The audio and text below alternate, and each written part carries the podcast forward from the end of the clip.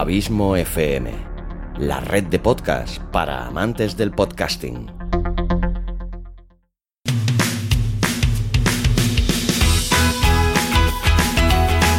Marketing de la felicidad, presentado y producido por Xavi Villanueva y con la sabiduría de Pedro Amador.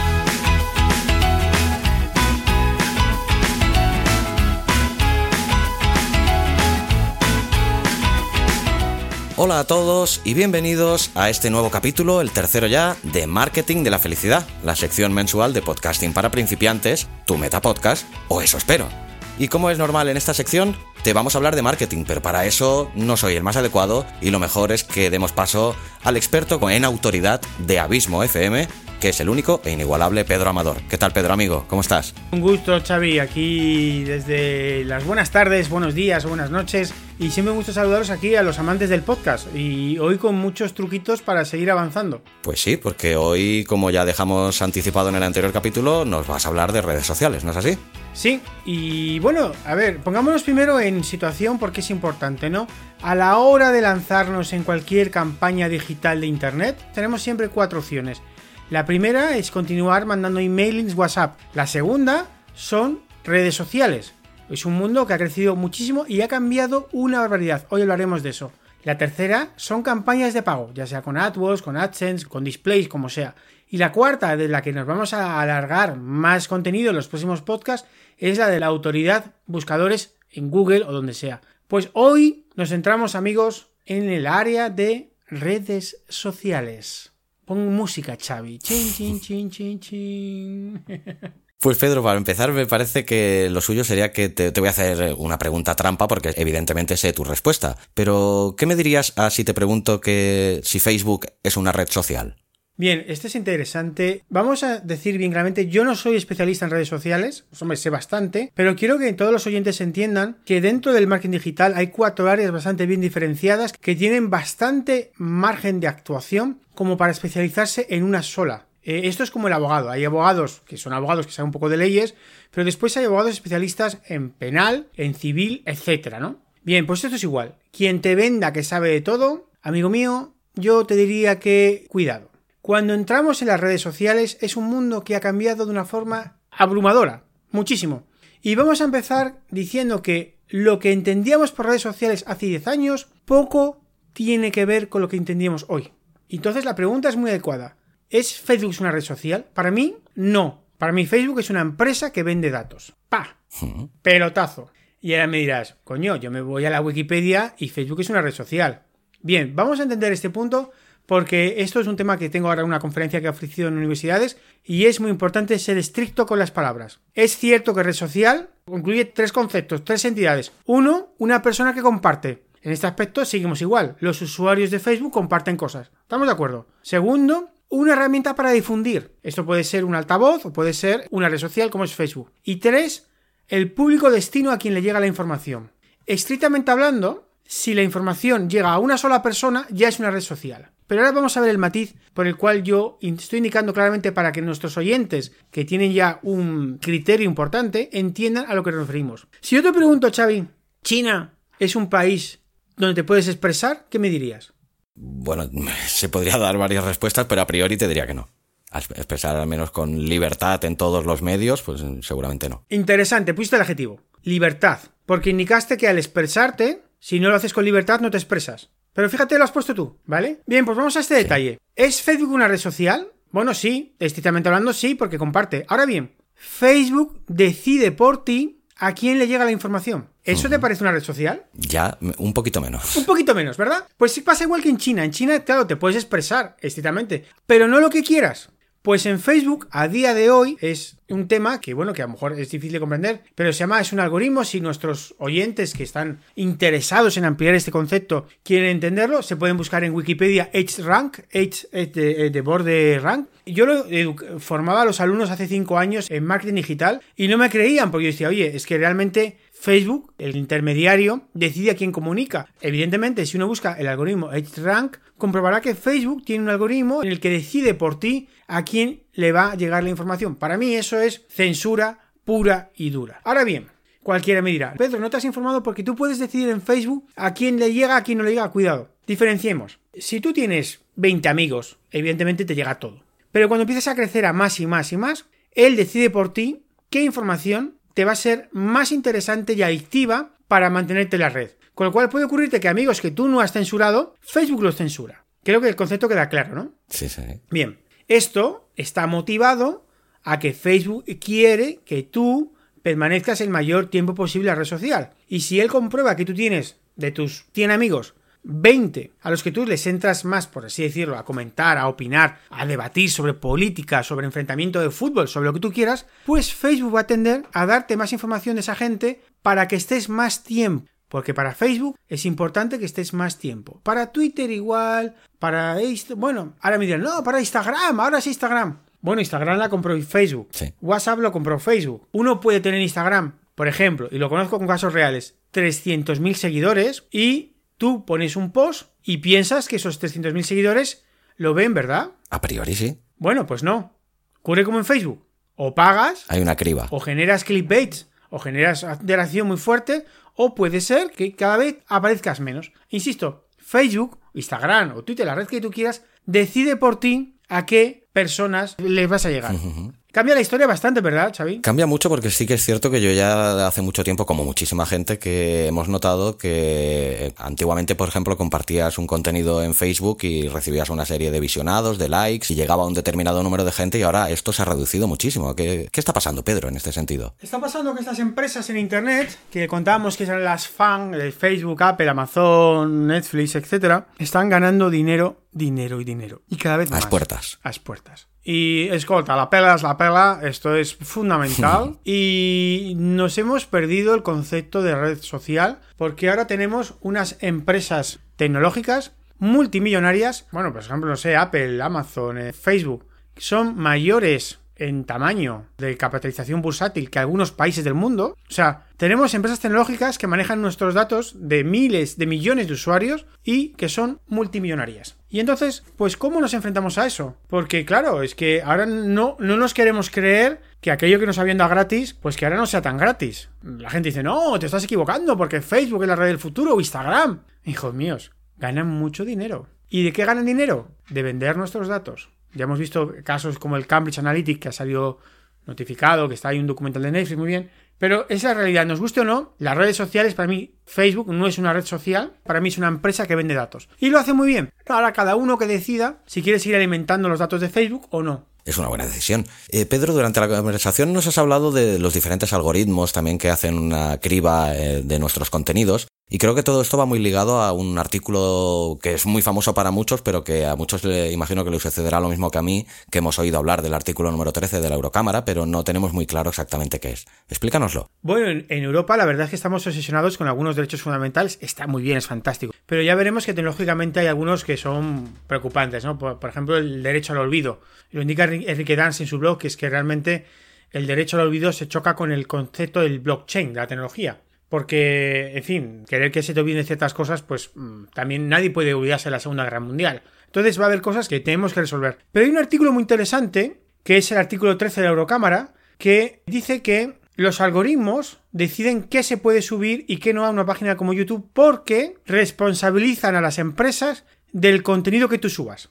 Te voy a poner un ejemplo para que nuestros oyentes nos, nos entiendan. Uno va a una boda de un amigo, ingiere muchas bebidas energéticas, ¿verdad? bebemos un poquito, nos divertimos, ponemos a bailar y pues cada uno pues graba a nuestro, nuestro cuñado, nuestro abuelo o nuestro primo, ¿no? Bailando lo último de los morancos, de Shakira o de quien sea, ¿vale? A gusto no nada escrito. Bien, graba al amigo bailando y lo sube a YouTube. ¿Qué ocurre? Que al haber hecho esa subida de información, podemos estar violando los derechos de autor de este compositor. ¿Y qué va a hacer YouTube? ¿Qué va a hacer Instagram? ¿Qué va a hacer Facebook automáticamente? Pues como no se quiere hacer responsable de eso, por el artículo 13, censurará el contenido. Es decir, la precensura va a ser abismal. ¿Por qué? Porque hemos hecho leyes que castigan a estas tecnologías. Tiene sentido en cualquier caso, pero veamos los matices. ¿Por qué son importantes? Porque estamos acostumbrados a subir contenido que no pase nada.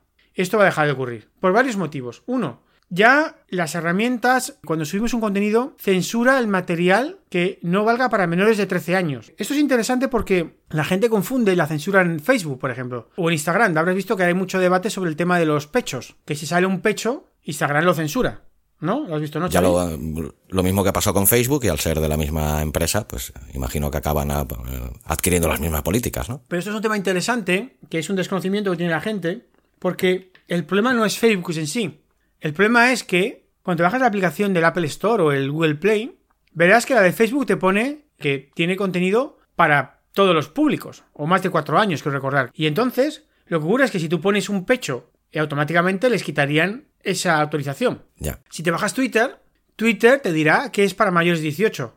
Por eso en Twitter puedes publicar pornografía. ¿Me entiendes? Sí, sí, lo malo es que, bueno, por ejemplo, pornografía no es el pecho de una madre de, dándole de mamar a su hijo, ¿no? Y en cambio eso en Facebook tampoco puede salir. Pero ahí vamos a que el tema es que solo decir un algoritmo y entonces esto yo sé que frustra y es un poco, puede resultar indignante, lo entendemos. Pero es que la, aplicación tiene una edad, es que también cuando estamos en horario infantil en la televisión, tampoco sacamos pechos. ¿Me explico? En cambio, le cuesta mucho más de encontrar, por ejemplo, faltas al respeto y el lenguaje violento. Eh, en cambio, un pezón de una mujer no se puede ver, de un hombre sí. No, no, estoy nada a favor de este tipo de cuestiones, pero la reflexión que quiero llevar a la gente es que tengamos cuidado, porque cuando nos hemos bajado la aplicación, ahí hay una restricción de edad, que es lo que intentan cumplir. Al cumplir eso, pues se entiende por qué Facebook limita esos pezones y por qué Twitter no es por esa cuestión. Dicho esto, lo que hay que entender es que hace una censura preventiva. Y dicho esto, lo que hay que entender es que la censura preventiva la hace un algoritmo. Hay muchos ejemplos que cuento en mis conferencias que a veces sale el codo de una mujer en una bañera que le parece un pezón, que no es un codo, que son muy conocidos en el ámbito de redes sociales,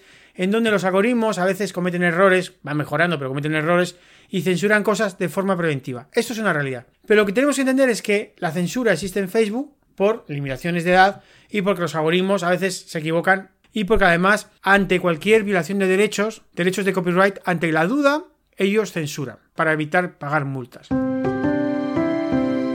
Este capítulo está patrocinado por Cero y Punto.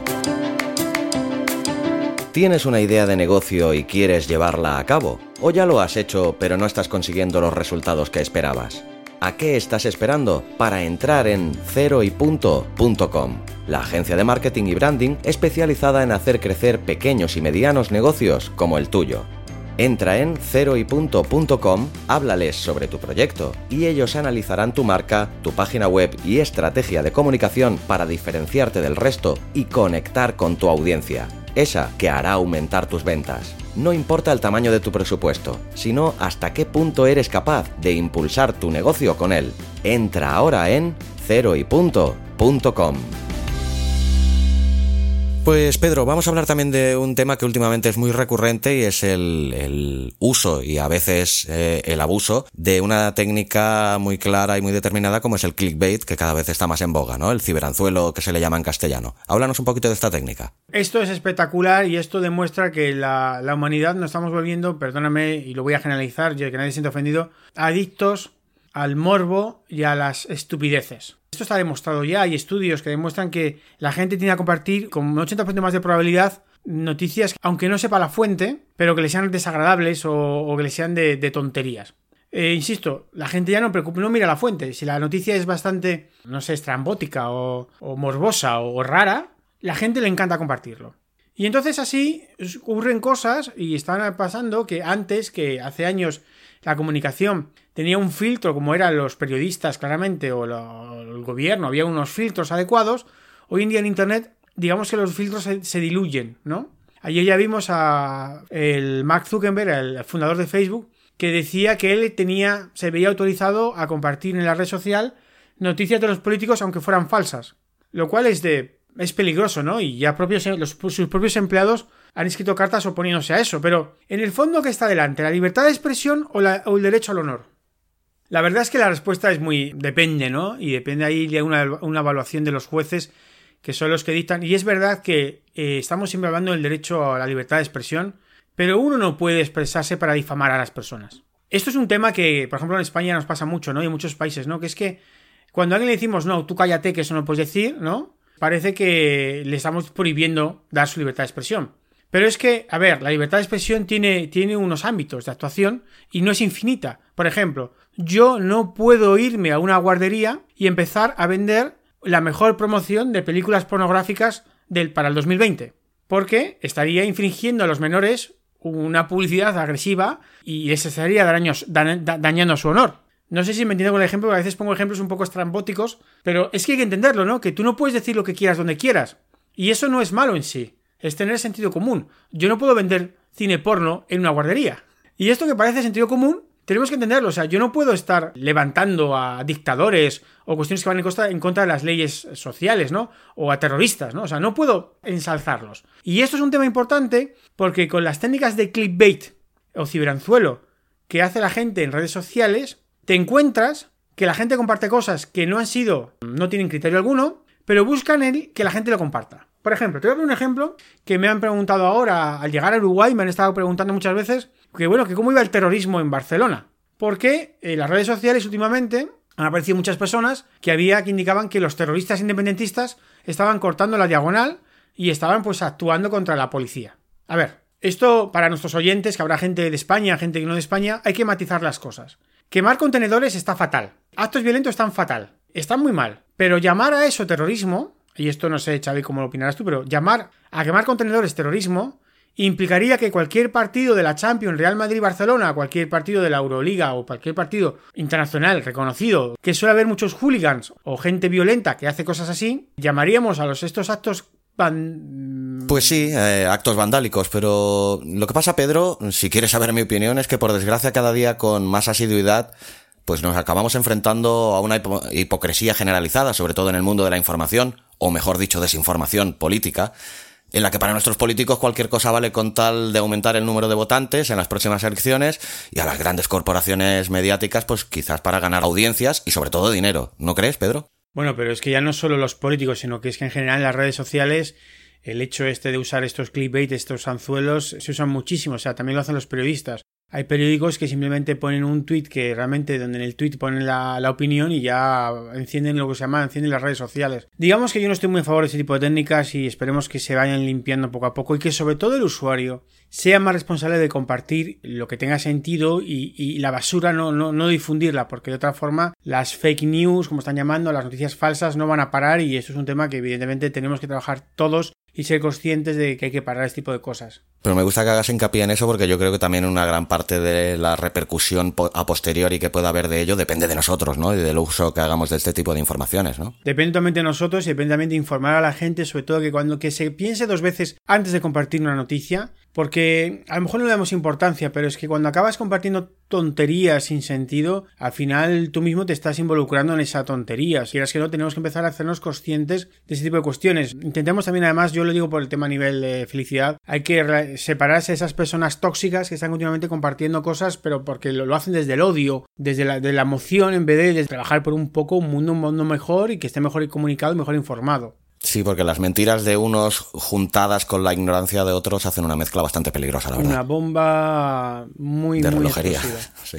Pues Pedro, ya que has eh, tocado bastante muchos de los temas relacionados a las redes sociales, antes de acabar el programa, me gustaría que nos dieras también pues cuatro consejitos básicos que tú consideres relevantes o importantes para gestionar bien nuestras redes sociales, ya que considero que no todo el mundo tiene muy claro cómo gestionarlas correctamente. Si bien insisto siempre que yo no soy un experto en redes sociales, pues yo voy a dar algunas ideas, porque sí que lo voy siguiendo de cerca, porque ha sido mi, es mi materia muchos años. Hay que empezar a pensar que las redes sociales ya no son tanto para darse la voz así de información, publicidad, publicidad, sino es más tanto de compartir emociones, estados de ánimo o sobre todo respuestas que puedan hacernos nuestros seguidores a nosotros. Para eso hay un ejemplo muy interesante de gestión de las redes sociales en tiempo real, como un Adam Place YT, no sé, un ejemplo, hay un ejemplo que hay muy conocido en redes sociales, que es un chico pues estaba en un vagón de tren y se encontró pues que entró en un vagón y que no había para hacer sus necesidades, no había papel del váter. Este hombre, que yo no sé esta juventud que, que pienso hoy en día, pues en vez de estaba eh, ahí sentado bien en su disfrute, pues se ocurrió poner un tweet en tiempo real diciendo que, que, que, vaya problema que tengo, que estoy aquí en el Virgin Train y me encuentro que no hay papel del váter.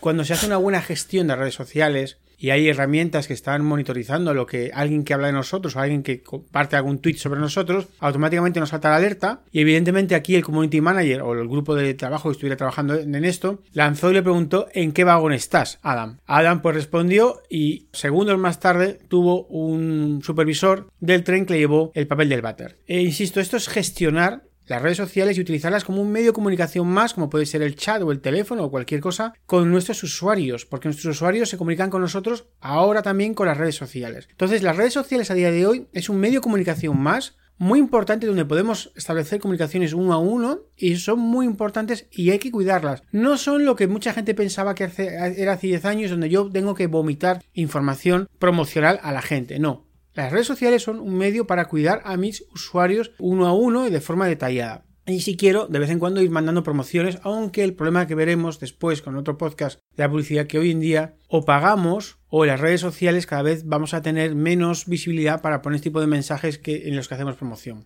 Pues me parecen unas palabras pues, lo suficientemente dignas como para poner colofón a este programa, Pedro. Y eh, lo que sí que me gustaría es que pues, nos anunciaras qué hablaremos en el próximo capítulo de esta sección de marketing de la felicidad. Pues el próximo capítulo vamos a, a trabajar en una de las partes de las cuatro áreas de comunicación actualmente en marketing digital, que es las campañas de pago. Vamos a ver cómo soltamos nuestro dinero. Pues muy bien, Pedro. Y teniendo en cuenta que esta sección va a ser este último capítulo que se va a publicar eh, durante el año 2019, el próximo ya lo publicaremos en el próximo año, pues me gustaría, no sé, pues despedirte, desearte que tengas unas buenas fiestas, pero no sin antes eh, que me digas qué ha sido para Pedro el año 2019, qué ha deparado. ¿Has cosechado más éxitos que fracasos o cómo, cómo sería el balance de este año que está a punto de acabar? Yo, Xavi, ya no me, ya no me planifico mi vida en años. Para mí es una montaña rusa continua y ahí está el aprendizaje. Subo, bajo, subo, bajo. Y esa es la diversión. Yo el tema de los años lo dejé ya hace un tiempo. Y para mí es mes a mes, semana a semana, disfrutarla y, bueno, en cualquier caso desearle a los, a los, a los que nos están escuchando un gran feliz año, una gran salida de año y que comiencen el año pues motivados y siempre suscribiéndose a esos tipos de podcasts fantásticos que nos ofrece Xavi. Un gusto. Pues igualmente, el gusto es totalmente recíproco. Nos vemos o hablamos de nuevo eh, el año que viene. Te deseo que tengas unas buenas fiestas y nada, que sobre todo pues que nos sigas trayendo estas píldoras de felicidad relacionadas con el marketing.